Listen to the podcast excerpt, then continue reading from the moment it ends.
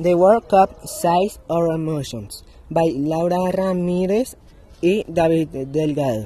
The World Cup is preparing to bring joy to Russia and to the last corner of the planet with the matches that will have the end of the heart attack and the motivation to encourage their favorite teams.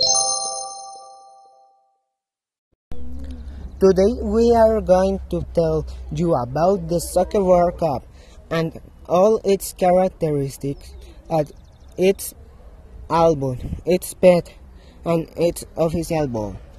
We will also talk about the eliminatory and how many matches will be played in the World Cup. At this moment, I start to tell you all about the World Cup. The World Cup is one of the most important championships in the world that takes out every four years and held in a different country.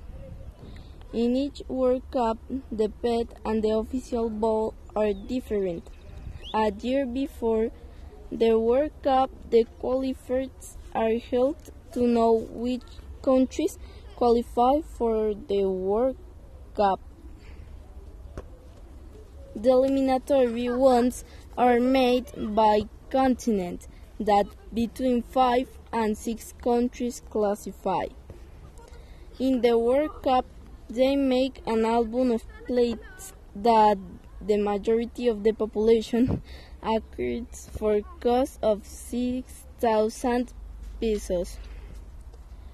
Months before the World Cup, they hold a draw in which they choose to brandish the countries that form eight groups. In this World Cup, the date on which it will start is 14 June and it will end on July 15 of 2018. Will participate will participate 32 countries and 211 players who will give everything in the 64 matches to take the World Cup to their countries.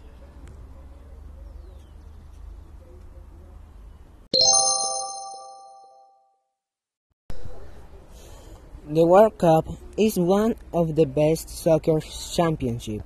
The World Cup for me is very great because as such we can see if we are among the best teams in the world.